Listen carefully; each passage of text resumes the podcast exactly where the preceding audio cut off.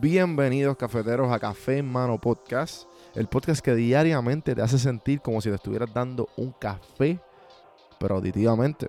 El café que te brinda inspiración, motivación y evolución. Aquí hay varias maneras de consumir este podcast. Incluye los medios pocillos que son monólogos en la cual comparto mi pensar de diferentes temas. A lo mejor era una persona más de conversaciones. Están las random sesiones, que son conversaciones de temas totalmente random. Y por último, están las entrevistas, hablando de los momentos más profundos del desarrollo de diferentes tipos de personas. Ahora, coge tu café en mano, disfruta, relájate y vamos a empezar lo que hay para hoy. El podcast es traído a ustedes por Puerto Rico Sin Filtro. Puerto Rico Sin Filtro te ayuda a ti con tu negocio, con tu marca personal y especialmente con tu podcast. Yo soy parte del equipo de PR Sin Filtro y si entras a cafemanopodcast.com y ves el botoncito de reservar consulta, vas a ver todos los servicios que ofrecemos. Ya hemos ayudado a gente con los intros, eh, haciendo su podcast, creando sus páginas, bueno, con un montón de cosas. Así que acuérdate, me escribes a mí en Don Juan del Campo en todas las redes o entra a cafemanopodcast.com para más información. Por si no sabía, Café Mano es parte de la red de podcast de PR Sin Filtro. Si entras a prsinfiltro.com slash podcast, ahí están todos los podcasts que poco a poco la familia sigue creciendo. Ahora mismo está el Pocket con Ana Resto, repara tu crédito y mejora tus finanzas. Y si te pasas preguntando por qué el cielo es azul, por qué caen rayos o hasta qué velocidad viaja la luz explicando todo eso en Arroz con Pollo, Curiosidad Científica, Agustín Valenzuela te explica. Entra a prsinfiltro.com slash podcast para que veas la familia de podcast de PR Sin Filtro y escríbenos para ver cómo tu podcast puede ser parte de la red.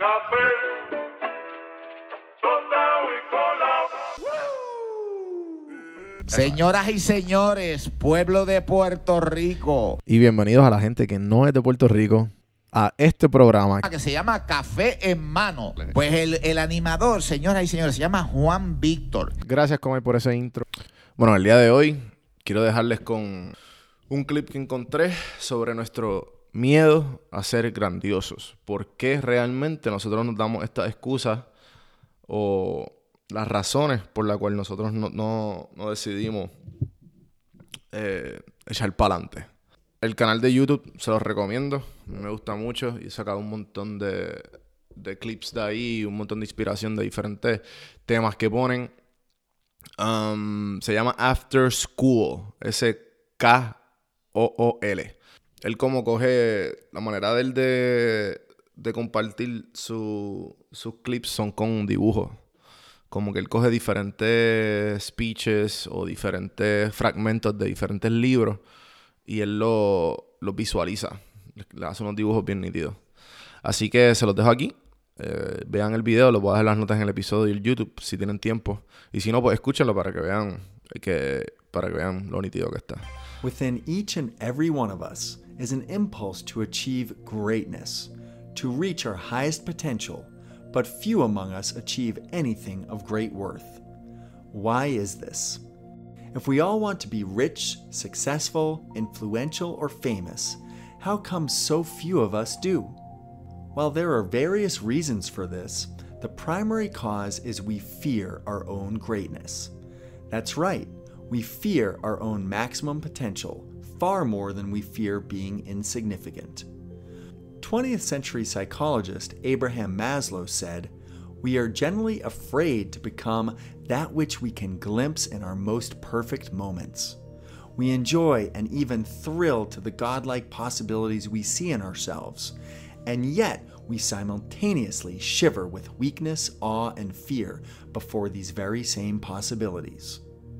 Maslow called this fear of greatness the Jonah complex, named after the biblical character Jonah, who attempted to flee from the fate bestowed upon him by God. But why do we shy away from greatness? The reason is that human beings have a primal fear of being isolated. We don't fear greatness, we fear being alone. When we strive for greatness, we become separated from the herd.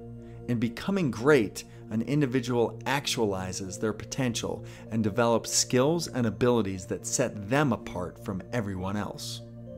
standing out can stimulate feelings of loneliness.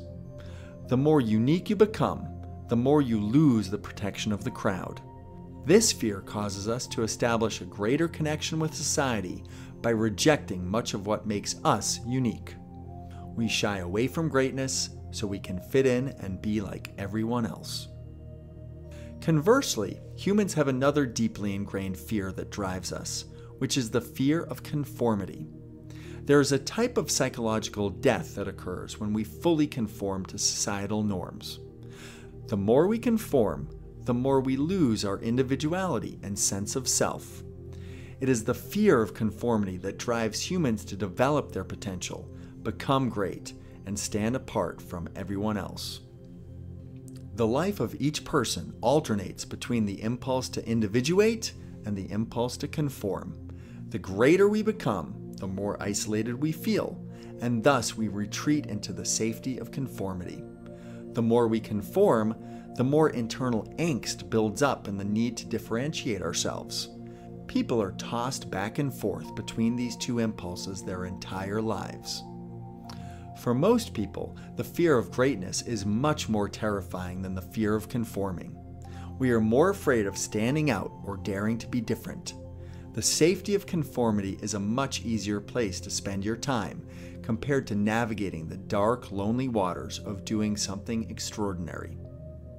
This explains why so many are willing to accept a life far below their potential. This is why so many settle to be like everyone else. Abraham Maslow made a habit of asking his students who among them would write a great novel or become a great leader. He discovered that generally, everyone starts giggling, blushing, and squirming until I ask, if not you, then who else? Which, of course, is the truth. If you deliberately plan to be less than you are capable of being, then I warn you that you'll be deeply unhappy for the rest of your life. You'll be evading your own capacities, your own abilities. Maslow thought that the awkwardness displayed by his students was the inability to fathom the godlike possibilities within for too long without succumbing to the fear that such arrogance could lead to unhealthy delusions of grandeur people tend to gravitate to the opposite extreme and imagine themselves as insignificant, incapable of achieving anything of profound impact. So, is there a healthy balance? Can you achieve greatness without isolating yourself? Somewhere between humility and arrogance is a healthy median. On the one end, you have arrogant people who believe they are better than others. They have an exaggerated view of their importance and an inflated ego. But it takes a certain amount of arrogance to pull yourself out of the crowd to reach for something great the belief that you are capable of achieving something extraordinary. But arrogance without humility will lead to delusion and loneliness. Humility, on the other hand, is the belief that you are not important, not special, not unique, or in other words, being humble. Humility alone will lead to nothing ever getting accomplished. If you are too humble, you'll become self deprecating and never strive to do something great. So, the healthy technique is confidence. Confident people believe in themselves and know what they are capable of. They strive to achieve godlike abilities while maintaining the modest understanding of their limitations. Confidence comes from being great, but not thinking you were great being better, but never thinking you are better. Confidence is derived from within, not by comparing yourself to others. In society, we admire those who are confident, those who are capable, yet humble. We respect leaders who are accomplished, yet kind. So, the key to success and happiness is to find a healthy balance and be confident in yourself. The inspiration for this video comes from Academy of Ideas, a brilliant educational resource that aims to reignite the teachings of history's greatest philosophers, scientists, and economists. please visit their YouTube channel for more insightful videos. Bueno, hasta ahí los dejo. Espero que les haya gustado el episodio de hoy. Acuérdense de hacer todo lo bonito, darle share, darle like, um, escribirme a mí para más sugerencias de, de episodios. Chequense los videos en YouTube que estoy haciendo de perreo motivante. Los últimos dos podcasts que saqué están en YouTube.